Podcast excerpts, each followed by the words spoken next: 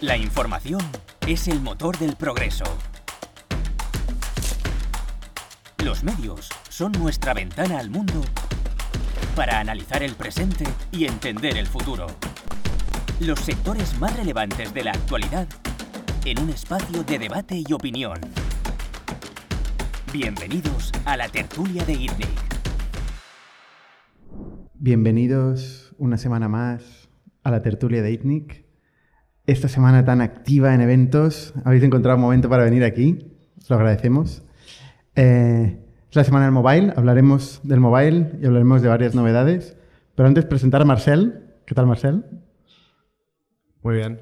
Marcel Keralt es Chief of Staff y Head of Corporate Strategy, un título muy largo en Factorial. Ahora nos contarás un poco qué, haces. Y aparte de eso está César y Jordi como, como todas las semanas. Eh, cuéntanos, ¿qué, ¿qué, es este rol en Factorial? Tú estás en Factorial desde hace un año, no, seis meses. Sí, medio, medio año. Medio año. sí, sí. Eh, ¿A qué te dedicas? ¿Cuál es tu día a día? Es, es una muy buena pregunta. Em, o sea, el, rol de, Chief of Staff, eh, si, si, buscáis en Google encontraréis seguramente mil definiciones. ¿vale? Al final, es un, es un rol que se ha, empezado a poner muy de moda en el último año, año y medio en Europa. En Estados Unidos ya bastantes años, eh, sobre todo en startups, eh, pero es heredado originalmente de, gabinetes políticos, eh, ejércitos militares, etcétera, lo que era un jefe de gabinete antiguamente. Y básicamente va entre mano derecha del CEO, fundador, equipo de fundadores, en la ejecución, en la estrategia y sobre todo en temas delicados, ¿no? donde hace falta mucha confianza. Tu pregunta era en Factorial y creo que es la pregunta importante porque al final, si nunca ves una vacante de Chief of Staff, yo creo que lo más importante es que habléis con el CEO, si es el caso, para entender qué significa ser Chief of Staff en Factorial o en la compañía que sea.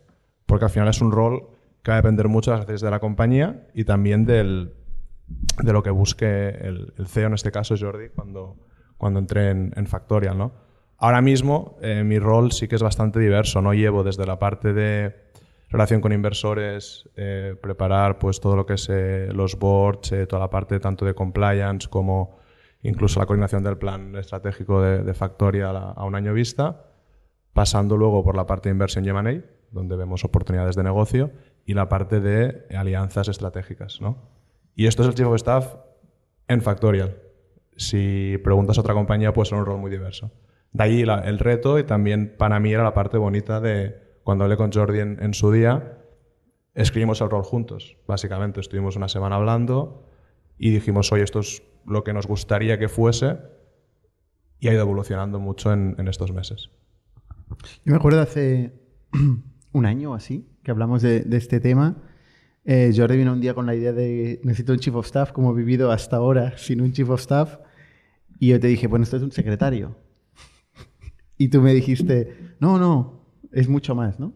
Y, la verdad es que mm, yo no me convenciste, lo entendí como un secretario, pero sí que es verdad que, ostras, esta persona que no era Marcel, era otra persona, Uriol en aquel momento, eh, ostras, le permitió mm, entrar en la compañía desde una perspectiva muy global, entender muy rápidamente qué es lo que hacíamos eh, y mm, al cabo de un tiempo tuvimos una oportunidad, una necesidad de negocio y pasó a liderarla él, ¿no?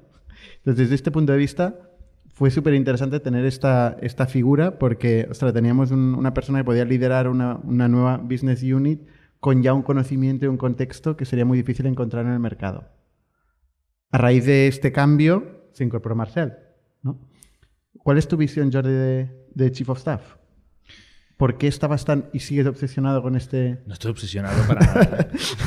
estoy muy contento con Marcel eh, y, cuando Uriol hizo el rol también con, con Uri. Eh, o sea, al final hay, en una empresa como Factorial, hay muchas áreas que están claramente definidas. Y luego hay un cajón desastre que es bastante grande de cosas que, que en este caso me caían a mí. Y muchas cosas que a veces conllevan una cantidad de trabajo de ejecución que pueden ir em, a costa de mm, otras mm, áreas de management, de, salir de la oficina. En este caso, pues en nuestro caso fue de ir a hacer un fundraising, que siempre entraban en conflicto. Y al final era una manera de, que yo encontré de amplificarme sin disrumpir el resto de la organización. ¿vale? O sea, hay una opción que de hecho lo hablamos, ¿no? que es decir, todas estas cosas de cajón desastre, el plan A sería colocarlas en diferentes áreas de la organización. Este es el plan A, es el escenario bueno que, intenté hacer y al final veía que había, seguían habiendo muchas cosas en el cajón desastre. A veces es porque la organización pues, no está lista, pues que quizá hay un, un manager, un líder que está en un proceso de desarrollo, que está creciendo en su responsabilidad y que no queremos ahogar metiéndole más responsabilidades y dijimos, oye, pues me quedo yo este cajón desastre, pero necesito más manos y más cerebro, ¿no? Porque al final son, son manos con mucho contexto de negocio y con capacidad de representar a la empresa de caras afuera, ¿no? Y en este caso, pues cuando entré Uriol, cuando entré Uriol, justo empezamos a hacer un fundraising. Y ahí mi resumen eh, es que mi capacidad se multiplicó por dos o por tres. ¿no? Lo que yo hubiera podido hacer con estas manos y esta cabeza, eh, trabajando mano a mano todo el día, todos los días, con Uri durante la primera parte de fundraising y luego entró Marcel para sustituir a Uriol en la segunda parte de fundraising, eh, me sentí multiplicado. Con lo cual, eh, pues mereció mucho la pena, ¿no? Luego, a partir de ahí, es cierto que descubrí, que esto no lo sabía, pero descubrí que tiene una ventaja muy grande este, este rol, que es una especie de bootcamp de directivo para la empresa, ¿no? Porque tú tienes una persona muy generalista por definición, con todo contexto de la compañía, porque literalmente se sienta a mi lado y trabajamos en cosas un poquito diversas, pero que requiere mucho contexto de la empresa, y que cuando a veces una de estas cosas se consolida y decimos, ello, esto necesita ownership, necesita un responsable, y no tenemos a nadie, podríamos ir afuera al mercado, buscar a un responsable, hacer un proceso de selección, o coger esta persona que es generalista, que es una persona normalmente con un background de negocio, muchas veces, que no es el caso de Marcel, eh, con un background de consultoría estratégica, que sí que era el caso de Uriol, que venía de Bain Company, eh, pues pones a esta persona que ya está eh, en la compañía a dirigir esto, ¿no? Y buscas a otro. O sea, es un poco cantera también eh, para, para, problemas futuros. Que en una empresa que crece, sabemos, está garantizado que existirán problemas futuros. Y de hecho, un poco con Marcel pasó lo mismo cuando descubrimos que había una oportunidad muy grande en la última parte que has comentado, que es la de alianzas estratégicas. Cuando hicimos el plan del año, veíamos que podía tener mucho impacto en la compañía y en lugar de decir, vale, esta idea, ahora vamos a ir afuera a montar una organización o coger la empresa existente y, buscar a quién se lo damos, pues tú mismo te lo llevas, ¿no? En tu caso, mantuviste el rol anterior, no, no lo quietaste, sino que tienes muchos sombreros, es uno de los retos de tu rol, pero, pero sirvió también para, para lanzar una nueva área sin tener que empezar en frío, sino empezando en caliente. Yo estoy muy de acuerdo en lo del bootcamp. O sea, ahí sí que me convenciste y, lo probamos y efectivamente. Estoy muy poco de acuerdo en el, en el cajón desastre, ¿no? Porque es que todo el mundo podía aplicar lo mismo, ¿no? Tenemos en Factorial 200 managers, 200 managers que tienen cajones de desastre. O sea, yo creo que es un mal ejemplo. Eh, o sea, lo que está en el cajón desastre está ahí por algo. ¿no? Si es importante, si es negocio, generas compañía, generas estructura, pones a alguien a llevarlo. Si no es negocio, no lo haces. Es como el roadmap, ¿no? Pero si lo hacemos es porque es negocio, ¿no? O sea, por ejemplo, ¿el fundraising es negocio o no es negocio? Claro, pero es que esto no es un pues cajón desastre. esto es una actividad pues en sí, que es la palabra. Sí, pero no es una actividad que siempre requiera un equipo full time. Y de estas hay varias. Por ejemplo, M&A es una actividad que genera negocio, pero que no vamos a tener ahí una estructura fija solo haciendo M&A. En ese sentido, hay como varias áreas que, que son muy, que aportan mucho valor de compañía, pero que quizá no se merecen a nuestra escala equipos enteros dedicados pero sí que se merecen a nuestra escala parte de un equipo. Y esa parte de un equipo es, quizá no es cajón desastre, chief of staff, si quieres. ¿Y cuándo se cruza esa barrera de, escala para eh, decidir contratar esta posición? Porque yo el otro día, mm, anécdota absoluta, ¿eh? pero entré en la web de, bueno, una empresa de la competencia. Eh, ¿Competencia de quién? Nuestra, de, de Latitud. sí. Em, y son como 10 personas o así. Y entré en las ofertas de trabajo y vi que tenían Chief of Staff. Y digo, joder, ¿necesito un Chief of Staff?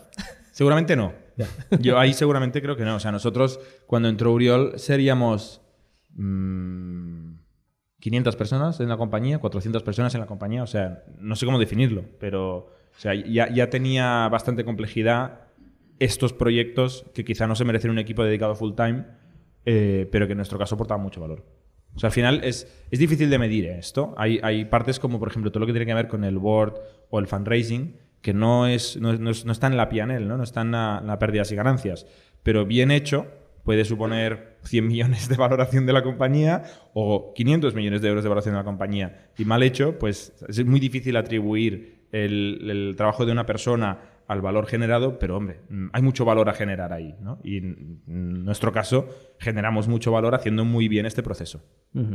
¿Y a ti como CEO te hace ganar foco o perder foco?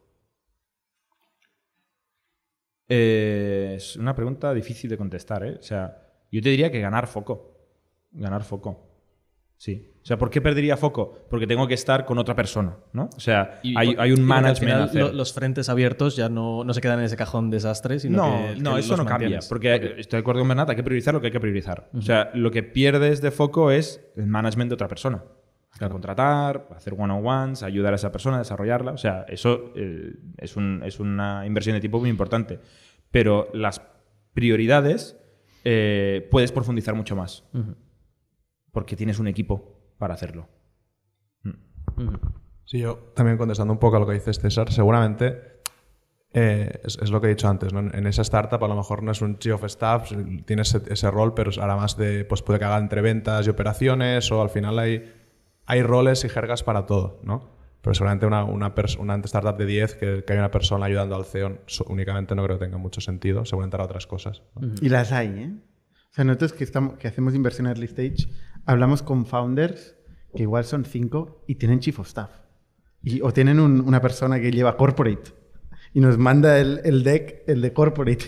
Pero- eso al final es los roles de las startups de son random también. Una startup de 10 empleados con un COO, un Chief Operating Officer, Sí, todo random. tampoco tiene sentido. Pero al final se tienen que poner roles y, y en lugar de decir, pues un tío que curra o una tía que curra, pues se inventan cosas así. Pero al final, incluso un CEO, una startup de 5 no necesita CEO al final, ¿no? Es eh, quien representa a la compañía de caras afuera. Dentro todo el mundo está haciendo. ¿no? Doing, no hay management en una empresa tan pequeña casi. si es CEO y programa, bien.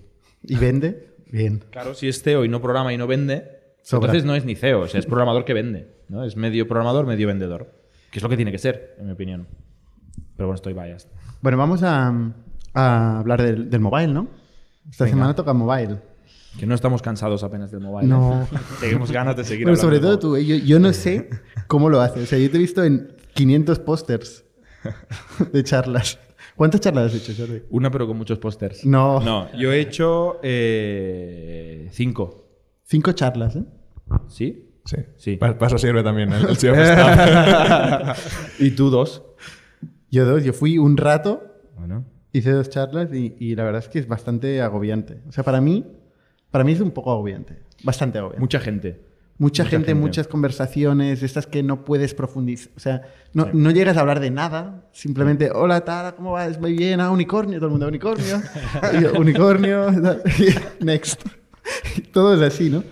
Pero, No, pero hay que decir que una cosa que es muy agradecida, o sea, nos hemos encontrado mucha gente, eh, mucha gente que ha escuchado podcast, eso sí. Y esto es muy agradecido. O sea, la Eso es verdad es, brutal, que brutal. estás andando intentando tener una conversación y tal, y te viene alguien, ah, escucho podcast, y, y es muy agradecido saber que no solo sois eh, los 30 que estáis aquí o los cientos que nos escucháis ahora mismo en directo, sino hay muchísima gente que... Sí, un- Uno cuando habla en un podcast parece que hablas al vacío. Sí. O sea, no te imaginas luego vas al mobile. Es verdad que es nuestro nicho, ¿no? Está todo el mundo ahí. Estaban todos ahí. Pero, pero ostras, es impresionante. O sea, la gente lo agradece mucho y es, no sé, mola.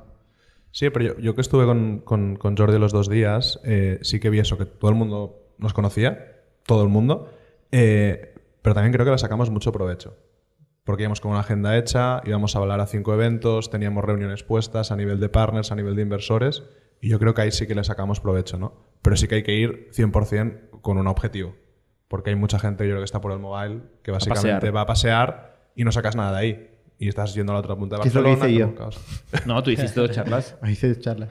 Es que mi Jordi me dijo, es muy importante que salgamos, que hagamos charla. Dije, bueno, venga, voy a coger un día, una franja, ¿no? Y mis charlas particularmente, la verdad es que fueron interesantes, no por mi parte, que también, por la, por la parte de, de quien, quien participaba conmigo. Eh, yo, yo hice, hablé con de Product-Led Growth, curiosamente, yo que soy Sales-Led Growth a tope, eh, con, el, con, Rob Cassidy de, de Wallapop, el CEO de Wallapop, y, Darío Villena. Eh, y, y, hablábamos, eh, pues básicamente cada uno desde su perspectiva B2C, B2B, de cómo utilizar distintas técnicas, tácticas, ejemplos, de cómo utilizar Product-Led Growth, tanto para llegar a logos como para descubrir el producto, ¿no? Y bueno, un poco dos visiones que sea, apenas tuvimos tiempo para desplegar ¿no? cada una de las visiones de Wallapop y, y- nosotros, pero bueno, fue interesante. Conocí a Rob, que vendrá aquí un jueves, por cierto.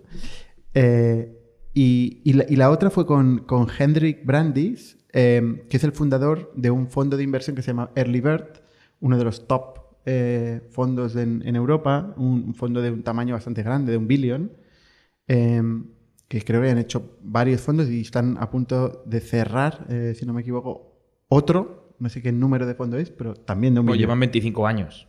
Sí, Estoy seguro que han hecho varios llevan fondos. mucho tiempo, llevan mucho tiempo.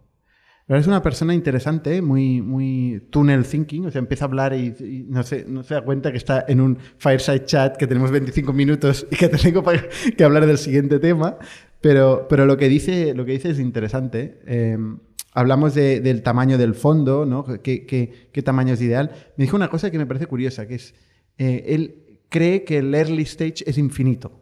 Es decir, no hay problema de tamaño de mercado en early stage. Cosa que yo también he pensado muchas veces, ¿no? Porque casi todo el mundo es founder, todo el mundo quiere arrancar un negocio y a veces este primer capital es un market maker, ¿no? Hace que exista este, esta oportunidad o no, ¿no?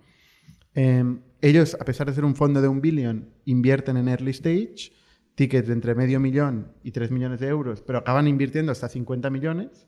Le dan mucha importancia al follow-up, es decir, a diferencia de Benchmark, otros fondos que solo entran al principio, al principio, ellos son partidarios de entrar lo más antes posible, pero acompañar hasta 50 millones, que es bastante dinero.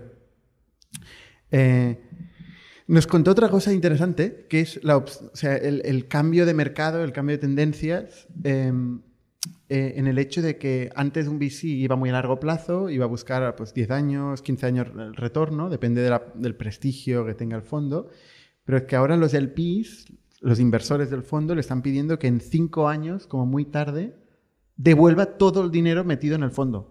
Sobre todo los del PIB europeos, con O sea, lo cual han tenido que cambiar su estrategia. Todo el dinero esto- para matizar, o sea, que devuelvan el capital inicial, ¿no? O sea, el, el 1X Exacto. que vuelvan en 5 años y luego lo demás que sea upside. ¿Y cómo lo van a hacer? Porque siendo early stage, buena suerte. Buena suerte. Buena suerte, es la estrategia. Pues tienen que- Básicamente, su cara era, era, pues buena suerte para mí, porque no tengo ni idea de cómo voy a hacerlo. Sí, sí. Sí, o sea, tienen que empezar a cambiar la estrategia y pensar cómo deshacer posiciones antes, cómo detectar que una compañía no va a ser Claro, la esto les hostia. rompe la estrategia esta de follow-ons, ¿no? Bueno, eh, tiene que eh, darle un poco más de profundidad, ¿no? Porque tienes dos opciones. Una, en la compañía que no va tan bien, buscar un secundario o una salida, pero la que no va tan bien no es fácil. Donde es más fácil un secundario es la que va muy bien, pero es la que te tiene que hacer el, el- realmente el retorno, el retorno bueno sobre el cual va a cobrar el gestor del fondo. El gestor del fondo cobra eh, a partir de la plusvalía, ¿no? Múltiplos superiores al 1. Con lo cual hay pocos, pocas compañías que le van a hacer este retorno y no las, no las puedes soltar. Entonces, bueno, están discutiendo internamente, no solo ellos, sino muchos fondos, eh, cómo hacer una estrategia diferente y garantizar más liquidez eh, antes de tiempo.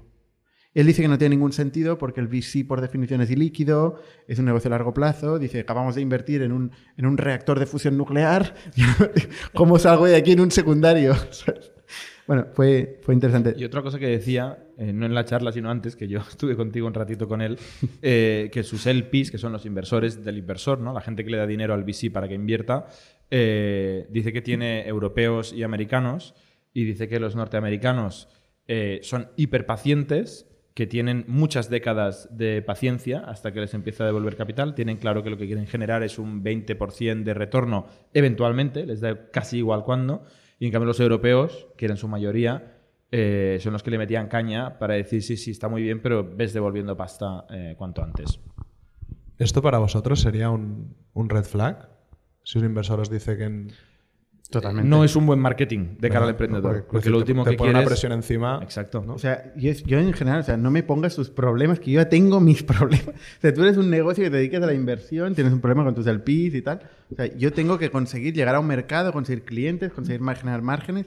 O sea, si encima tengo que meterme tus problemas en mi, en mi, en mi espalda, pues más complicado, ¿no? Pero claro, también te digo una cosa, si no tengo alternativa, me va a parecer muy bien. Como siempre. Como siempre. Eh, el otro día, de hecho, escuchaba a, a David Tish eh, de Vox Group, que es un early stage, un fondo early stage de Estados Unidos muy famoso que ha invertido en grandísimas compañías.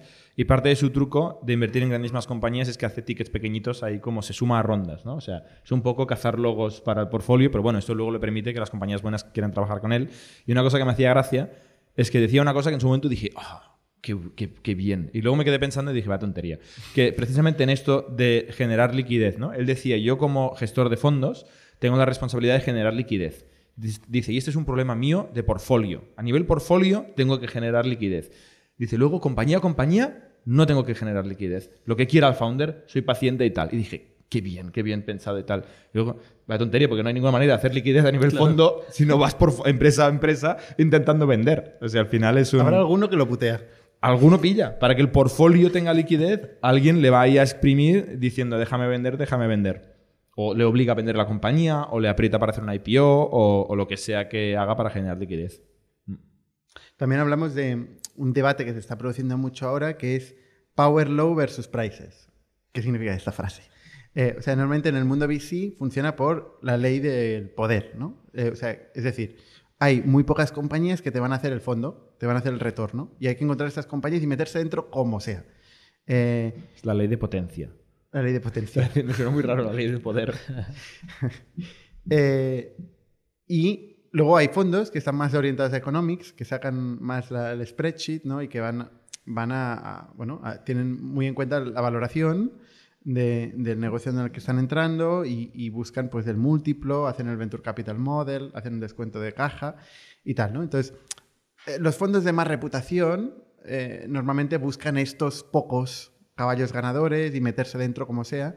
Y los fondos igual más nuevos les preocupa más hacer los economics ¿no? y buscar más el precio. Como ha cambiado el escenario de precios, de valoraciones de, de empresas en el mercado, pues cada vez más se está mirando más el precio y no tanto mirar el ganador por la propuesta de valor que tenga. ¿no? Y, y él decía que no. Él decía que esto sigue siendo un negocio Power Law, que va a buscar los ganadores y que esto no va a cambiar en la vida. No, no lo sé. En fin, debates que tuvimos ahí en el, en el mobile. ¿Algo más, algo más interesante que viste en el mobile? Tú también fuiste, ¿no, César? Sí, yo estuve. Sí, de hecho, yo Eh, quería hablar de, de una sesión que hicimos con César, eh, que fue mi sesión favorita, en la que me, me lo pasé mejor. eh, que, Por César. Bueno, y otros. Eh, que era una sesión donde nos invitó Endeavor para hablar del efecto multiplicador. El efecto multiplicador es un concepto del que ellos hablan mucho, que es este concepto de que si consigues ayudar a un emprendedor o grupo de emprendedores a hacer una empresa que vaya bien, que crezca y tal, no solo estás ayudando a esa empresa, sino que eso tiene consecuencias de, segundo, de segundo orden. ¿no? Y en este caso pues me invitaron a mí, Factorial, Unicornio, toda la historia, pero luego también como ITNIC somos inversores, hemos invertido en unas cuantas compañías y además una de ellas especialmente, que es eh, Latitude, fundada por César y Gerard, que son ex empleados de Factorial, ¿no? con lo cual hay este eh, segunda derivada. Ya estaba César eh, representando a Latitude, estaba Miquel eh, representando a Stock Agile y estaba Yasir representando a Sira. Eh, y eran tres empresas bastante diferentes. Una de ellas, el hecho de que eran ex empleados y además invertimos en ellos. Y Asir, yo creo que es un ejemplo muy chulo porque es un señor con una cafetería. Era un señor con una cafetería. Ahora es un señor chico, con. un chico. Un chico, sí. Es joven, ¿eh? Cabrón. Es joven. Eh, es un chico que tenía una cafetería, ahora tiene 30 me parece, eh, y, y una de las cosas que yo creo que después de conocer a Bernat se dio cuenta de que el negocio de una cafetería puede ser un negocio con mil cafeterías, y este es un negocio de la hostia, que tiene unas economías de escala y un poder de marca y un, y un valor mucho más grande, ¿no? Y, y yo creo que tú en gran parte le, le creaste esta curiosidad por una ambición que él no había acabado de descubrir. La tenía dentro, porque si no la llevas dentro no podría hacer lo que está haciendo, pero creo que tú le, le ayudaste a ver esto. Y luego está el caso de Stock Agile, que es un B2B SaaS eh, horizontal para pymes, parecido a Factorial, pero en su caso para ayudar a empresas de retail, ¿no? con lo cual con un caso de uso diferente, pero que había muchos aprendizajes potencialmente que de Factorial se podían llevar. Y no sé, nos lo pasamos bien, ¿no? Yo me lo pasé muy bien en esa tertulia. Sí, no, la verdad que. que ¿Quieres resumir la charla esa? Bueno, es que tocamos muchos temas distintos, ¿no? Y al final, o sea, la, la idea era un poco como nos, nos iban haciendo como preguntas de distintos temas, ¿no? Eh, y cada uno pues íbamos contando nuestra versión. Y la verdad es que so- son tres empresas tan distintas eh, y en momentos tan distintos, ¿no? Porque nosotros en Latitude, claro, eh, fase pre-seed, pre-product market fit, cero clientes, eh, nuestros, nuestros challenges eh, y, y el cómo eh, el efecto mul- multiplicador nos está ayudando ahora es distinto a cómo le afectaba a Miquel o cómo, o cómo le afectó a, a Yasir, que era más un tema pues, de, de descubrimiento de, de esa ambición. ¿no? Em, pero no, la, la verdad que, que estuvo guay. Yo- ¿Qué estabais no en la zona ahí de fuera? Mismo Estaba que- como con un plástico cerrado Sí, y la que daba el esa. sol al ojo, ¿no? A mí me daba el sol al ojo. Sí, sí, era terrible. Cosa terrible. no podía ver nada. No, estuvo bien, estuvo bien. Y la otra, la otra, el otro evento, el de dentro, lo comentábamos antes, eh, había tanto ruido en el, en el, En el stage principal. en el stage principal. Cuando- había- en la zona donde está sentado el speaker, concretamente, se oye todo el pabellón, menos la persona que tienes a un metro Oh, que te nada. está haciendo preguntas o te y está además contestando. estaba con el señor ese que me estaba contando todo esto de los múltiplos, estaba así. Digo, pero es imposible que nos estén escuchando, pero se ve que no, que fuera nos, nos sí. escuchaban. Bueno, Yo sí que, como, como feedback a la organización, he de decir que la, la sala esta de reuniones con inversores era terrible. O sea, yo, lo, yo lo siento, pero había cientos de personas esperando para poder entrar y había ocho mesas para poder sentarse y tenías un tío todo el rato aquí diciéndote, lleváis mucho tiempo, ¿no? Eh, me dio el micro. Lleváis mucho tiempo aquí, ¿no? Y llevamos diez minutos. Y, y así todo el rato. Y la O sea, gente era haciendo reuniones en, en el. Era una tercera parte Sí. de este espacio en el que estamos ahora, o Sí, una sí. cuarta parte, era Menos, muy yo creo. pequeño. Muy, muy pequeño. o sea, tú fu- mm, te- fuiste ahí, hiciste la Claro, cola. yo- yo lo que, lo que hice fue, como tenía el panel eh, a la una era, me parece, eh, pues me puse como dos horas de reuniones con inversores que venían a Barcelona que querían hablar con nosotros por delante y otras dos por detrás. Entonces me las pasé ahí en la, en la salita esta, o intentando entrar en la salita esta, pero estaba tan, tan petada que era imposible. Pero tenía que ser en la salita, no puede ser en cualquier. No, al final acabas hablando en el pasillo de pie. Que, que es lo que... o sea, Que no es la zona de inversor... No es la O sea, hostia. yo hice varias reuniones de- andando por ahí con la gente interrumpiendo y tal, y es, es difícil hacer Sí, sí. una reunión. Que además veía el portátil para hacer demos y tal, y claro, no vas a hacer la demo ahí de pie. En general, en general no se puede hacer reuniones profundas en una feria. Es un sitio donde te ves, dices, ah, tal, y luego quedas, ¿no? Entiendo, no sé tú, Marcel. Bueno, sí, sí que encontramos un par de spots fuera de la feria. Hicimos una fuera de la feria que estuvo bastante bien en un hotel, que ahí sí que pues puedes. Y luego dentro había una sala que que nos sí. obligaron a pedir postre. Es verdad. Si no nos Para poder sentarnos. Sí, sí. Estaba, estaba muy solicitado el, el espacio. Y, y sí que dentro la verdad es que la, la parte de inversores mucha gente. eh, y luego fuera sí que en algún espacio podías encontrar eh, sitio de pie. El tema de riesgo que nos pasó 80 veces era que tú empiezas hablando con una persona de un tema serio y te venía mucha gente a saludar. Y estás hablando, y, pasa mucho, y estás hablando, y te viene a saludar, y cómo estás, y no se van, ¿no? Y eso. Gente del podcast. Sí, sí, sí, esto, bueno, Los pues queremos mucho, ¿eh? Jordi, lo- Jordi lo hace bien, pero, pero cuesta, cuesta El, gestionar el esto. hack que yo creo que, no voy a decir los nombres, ¿no? Pero, pero tú organizaste varias reuniones con corporates, con grandes empresas con las que estamos haciendo partnerships, que estas sí que se lo montan bien. Sí. Porque tienen como sus reservados. Y ahí sí, que te puedes sentar, puedes sacar el portátil, pero solo puedes hacerla si tienes toda esta, toda esta infraestructura. Nosotros no teníamos ni stand ni nada, con lo cual si queríamos nosotros hablar con alguien que no tenía un stand de estos grandes, de empresa muy grande, porque debe costar una pasta esto, eh, había que hacer la reunión en el pasillo.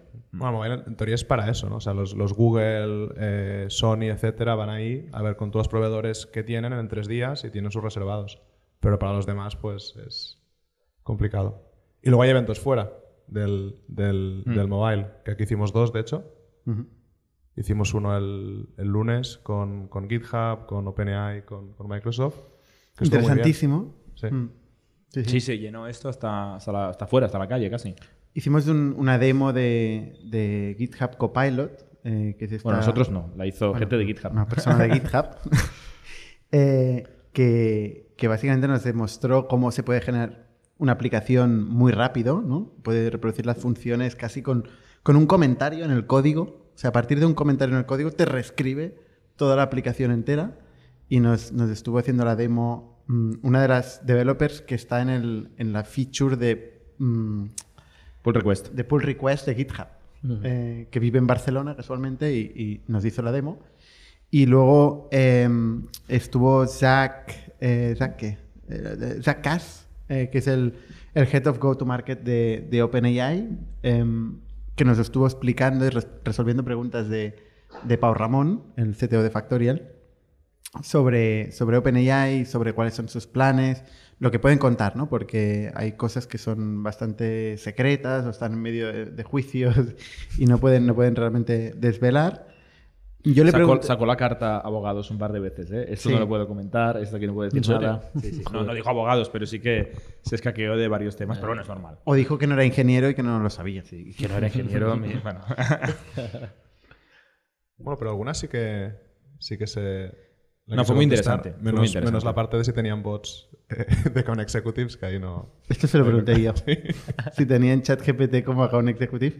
Eh, es que me, me sorprendió porque digo, hostia, es, de lo- la, es el éxito más grande seguramente en toda la historia de Product-Led Growth, eh, ¿no? de, de generación de pipeline y de leads de clientes con el producto. Eh, o sea, más de 100 millones. eh, y, y digo, ¿y cómo lo digerís? Pues claro, ¿cómo, ¿a quién llamas? Y me dijo que, pues, que tenían cinco account executives. Cinco vendedores. cinco vendedores. Y yo, pues, hostia, pues. Y, mucho, y mucha automatización con OpenAI. ¿Qué, ¿Qué va a decir, no? Pero bueno. Está claro que hacen una cosa bien, que es- no es el momento para ellos de generar estructura. Eh, yo creo que tienen que desarrollar el caso de uso y el ICP ideal que, que- al que tienen que vender eh, y luego ya están a tiempo de generar estructura, ¿no? A ver, depende de la presión que tengan, eh, que tenga el mercado y de los competidores lo que hagan, ¿no? Google, que fue... eh, eh, ¿cu- ¿Fue el siguiente día? Ah, no, bueno, era, otra, era de Guaira, ¿no? Pero bueno, estaba Google en, la- en el evento de Guaira y, y nos decía que, que no podían decir nada, pero que no, se vienen gordas. Que viene algo gordo, ¿no? Van diciendo esto, no sé. Esperamos que funcione esta vez, ¿no? O sea que bueno, veremos cómo evoluciona la OpenAI, pero, pero muy, muy interesante. Y el Eh, martes tuvimos una fiesta. Aquí ni charlas ni nada, ¿no? Con... Sí, no, fue, fue más fiesta que, que Fue totalmente fiesta. Bernat intentó hablar y se escuchaba a dos metros, con micrófono y altavoz de Pero, Bernat, todo follón. pero yo te miraba a ti y veía que me- eras el Yo- único yo que me escuchaba. hacía Y escucha activa. Para que, es que si no es muy, de- muy deprimente hablar a toda gente que te da la espalda y está bebiendo cubatas. que es lo que estaba pasando. Sí, bueno, ¿qué le, qué le vamos a hacer? Eh, más novedades de esta semana, va. Eh, A ver, a ver, hablando de OpenAI, eh, eh, dicen que se ha confirmado que Elon Musk, que recuerdo que fue uno de los fundadores de la non-profit que, que creó OpenAI, que ahora ya no es una non-profit, eh, a base de trolear en Twitter, parece ser que ha anunciado o ha medio confirmado que está trabajando en una alternativa a OpenAI, que él le llama Based AI, que... ¿Cómo explicar lo que es Based? ¿Tú, César, te atreves? Es difícil ¿eh? explicar lo que es Based. Eh, no, es que no, no sé ni traducirlo. La mejor definición que se me ha ocurrido a mí o que he leído es que es lo opuesto a woke. Sí. ¿Vale? O sea. eh, ¿Y qué es woke? oh, esto es un berenjenal en el que no me voy a meter. ¿eh? Lo buscáis me en Google, aquí, ¿vale? No me voy a meter.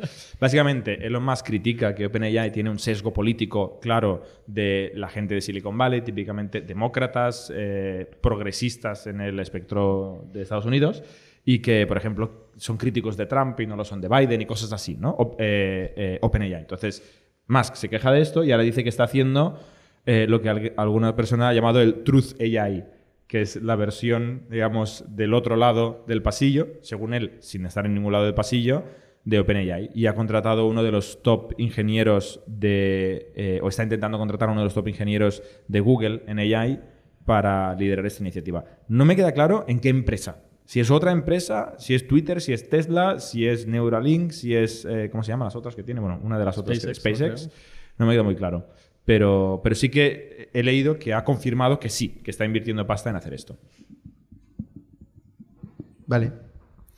Tenemos también, sé si te queréis añadir algún tema, ¿eh? Sí, bueno, de la, de la parte de, de Elon Musk y, y Tesla, ayer, ayer justo fue el, el Investors Days, que no sé si lo habéis visto, pero o sea, hicieron un, un puesto en escena brutal. Estaban 12 ejecutivos de Tesla, en taburetes, eh, muy, muy chulo, cuatro horas de presentación, si lo queréis ver. Ejecutivos en taburetes, increíble. Sí, sí. y, y bueno, básicamente, o sea, eh, presentó Elon Musk un plan eh, de cómo iba a salvar el, el- el planeta eh, con energía renovable. eh, y las acciones bajaron un 5% al cabo de, de, de unas tres horitas, una cosa así. O sea, básicamente de, de highlights dijeron que el precio del Tesla iba a bajar un 50% más o menos, gracias a, a ingenie- a ingeniería, porque iban a ensamblar las piezas con automatización y necesitaría menos eh, eh, carga de trabajo a nivel eh, humano. El segundo punto era que por fin el Cybertruck iba a salir. Eso lo dijo el, el responsable de Yo diseño. llevo esperando tres años. Saca, saca la billetera, ¿verdad? que iba a salir este, este año. Y el último, eh, textualmente dijo Elon, eh, y no se hicieron preguntas después, de que tenía un laboratorio lleno de brazos y piernas, haciendo referencia a robots. Y eso fue lo que... Al humanoide ese que, Sí. que vino el año pasado, ¿no? Ese que era de broma. Pues eh, bueno, entonces eh, eso fue un poco su, su pitch y, y no les ha ido muy bien. Pero, pero bueno, ahí siguen haciendo ruido como siempre. Yo confío en Elon Musk. ¿eh? Yo creo que confiando, le, a le pesar de un poco el personaje, ¿eh? de decir. Sí, sí, pero bueno. Yo creo. Pero algo hay ahí. Eh, otro tema que he leído hoy, hablando de robots, es que se ha anunciado, eh, ¿cómo se llama esto? Figure.ai, figure.ai, que esto lo ha fundado el tío que creó Archer, que es una empresa que hizo IPO hace un año y medio, dos, que hace unos drones, como unos helicópteros, drones eléctricos de la hostia. Es una empresa que está cotizada y que tiene una valoración de varios billions. Pues este tío llevaba mucho tiempo trabajando en un proyecto stealth, en un proyecto secreto, y lo ha anunciado ahora, que básicamente es el, el típico robot persona eh, para hacer cosas. Eh, y bueno, mm, que puede coger 20 kilos de peso, que trabaja 5 horas y que puede hacer cualquier tarea y que, y que va a cambiar el mundo. C3PO, ¿eh? Parece bastante. Bueno, sí. De hecho, se parece mucho al que Elon Musk mm, puso en, el, en, la, en escena, o a, o a Yo Robot, ¿no? Creo, la peli aquella de... de ¿Cómo era? De Will, Will Smith. Will Smith, pues ese tipo de robots. ¿Vistes en el mobile perros robot pasando por ahí? A mí me lo han dicho. Ah, yo no sí. Yo no lo vi. Yo vi un vídeo. Bueno, no, lo- no te lo han dicho, te, man- te mandé un Ah, me vídeo. No, no, pues eh, había ahí bastantes de todos los no, tamaños no eran 20 y- años, ¿no? y Eran colores. 20 años de perros robot, ¿no? O sea, es más o menos el mismo que llevamos 20 años viendo. Lo que pasa es que Pero siempre no- no- hacen lo mismo, que es bailar. No era Boston Dynamics, ¿no? Era, era otra No, empresa. era otra compañía Pero eran súper similares los. Sí, los todos son robots. parecidos. Ok. En este caso era China. Yo lo que me, me- me sorprende, volviendo al mobile, es la cantidad de, de gente y de cosas que están pasando ahí en un momento. O sea, dices, pero toda esta gente, ¿dónde está normalmente? no? Sí, no, yo, yo cuando estuve eh, hace un par de años también, cuando estaba llevando un parte de producto en, en Vueling, etcétera, eh, que me reuní con algunos proveedores, etcétera, lo mismo, ¿no? O sea, muchísima gente yendo a todos lados todo el rato, gente corriendo. eh, bueno, supongo que al final es, es la feria de esto de todo el año y también hay mucha expectación. O sea, justo lo comentaba con, con Jordi, ¿no? Que cuando gente a lo mejor que es fuera del mundo tech hab- habla del mobile, se imaginan un, un mundo espectacular ahí dentro. ¿no? Sí, no, y, no, y- y genera mucha, Genera mucho hype. mucha expectación. Yo creo que la Solo mitad de la gente, más o menos, estará por ahí mirando, Sí. cogiendo freebies de cosas ahí que regalan, ahora copia aquí, pero... O sea, no, bueno, no, no yo me acuerdo cuando nosotros íbamos de jovencitos Éramos corriendo a ver quién pillaba más freebies. Bueno, lo que servía cuando... en- o sea, pues- que a Masumi, no, ¿fue tú o Masumi que, que pilló un smartphone? Masumi. Ojalá fuera yo. No, yo creo que. Bueno, Fue pilló, ¿eh? O sea, que no sé si era Google o Huawei o alguien anunció un modelo nuevo y lo regalaban ahí. Se filtró en Twitter que en una hora iban a regalar no sé cuántos Galaxies, no sé Sí, qué. no sé, era un smartphone nuevo muy chulo. Yo cuando me di cuenta, cuando vi el tweet y tal, ya no habían. Y Masumi, efectivamente, siempre es el que se entera. Masumi es nuestro amigo doblador eh, que está por aquí a veces. Actor de doblaje. Actor de doblaje. Somos un ecosistema de startups tech de Barcelona, creadores de Camalún, Kipu y Factorial, entre otras. Ofrecemos más de 5.000 metros cuadrados de coworking a startups y organizamos eventos diarios para discutir negocio y tecnología hasta la saciedad. Desde ITNIC Fund invertimos en equipos con capacidad de construir grandes productos y negocios. ¡Te esperamos!